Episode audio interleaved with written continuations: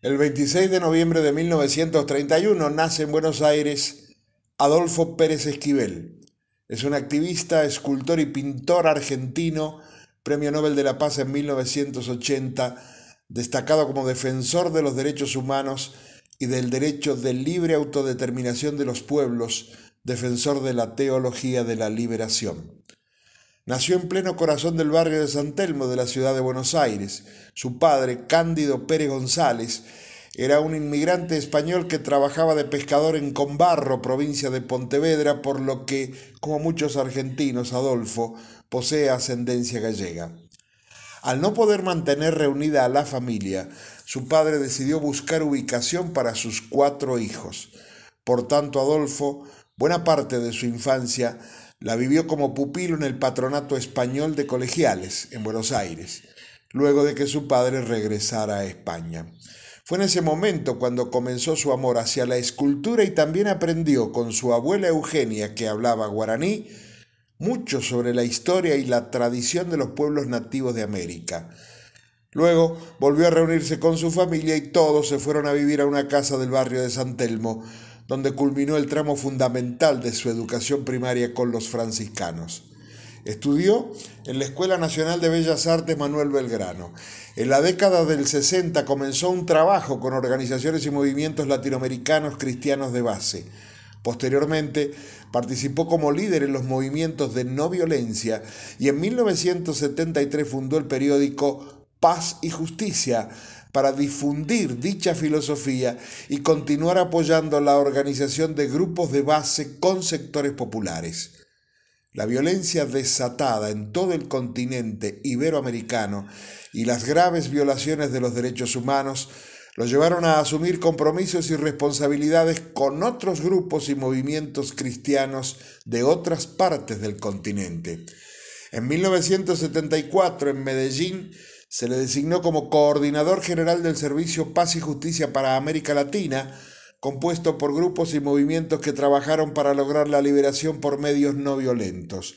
Estos grupos, integrados ecuménicamente por religiosos, laicos, campesinos, indígenas, sectores populares, organizaciones de base, intelectuales, preocupados por la situación de sus países, buscaron articular acciones y políticas comunes frente a la violencia y opresión, generando alternativas y respuestas dentro de los espacios cada vez más restringidos y reprimidos de la sociedad.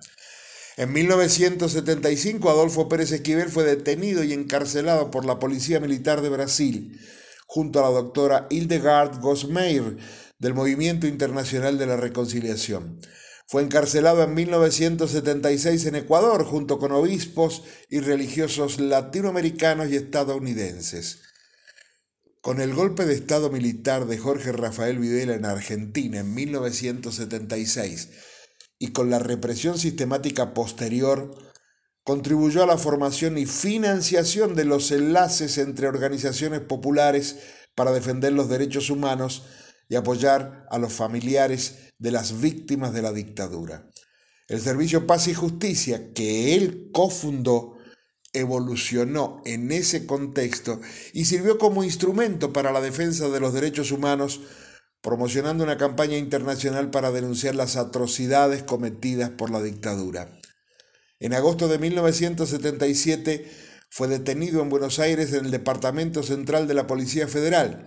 Fue encarcelado y torturado sin haberse hecho proceso judicial alguno y fue puesto a disposición del Poder Ejecutivo.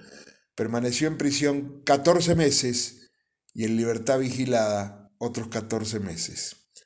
Después del Premio Nobel de la Paz recibido, Esquivel recorrió todos los países iberoamericanos aquejados por sus dictaduras y continuó su trabajo en Argentina y diversos países. Su labor continúa hasta el día de hoy en defensa de la vida, la educación para la paz, los derechos humanos, los campesinos, los necesitados y los pueblos latinoamericanos.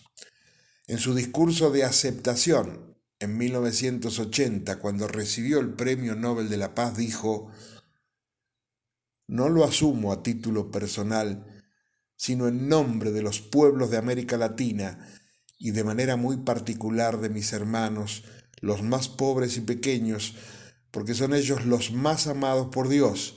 En nombre de ellos, mis hermanos indígenas, los campesinos, los obreros, los jóvenes, los miles de religiosos y hombres de buena voluntad que renunciando a sus privilegios comparten la vida y camino de los pobres y luchan por construir una nueva sociedad.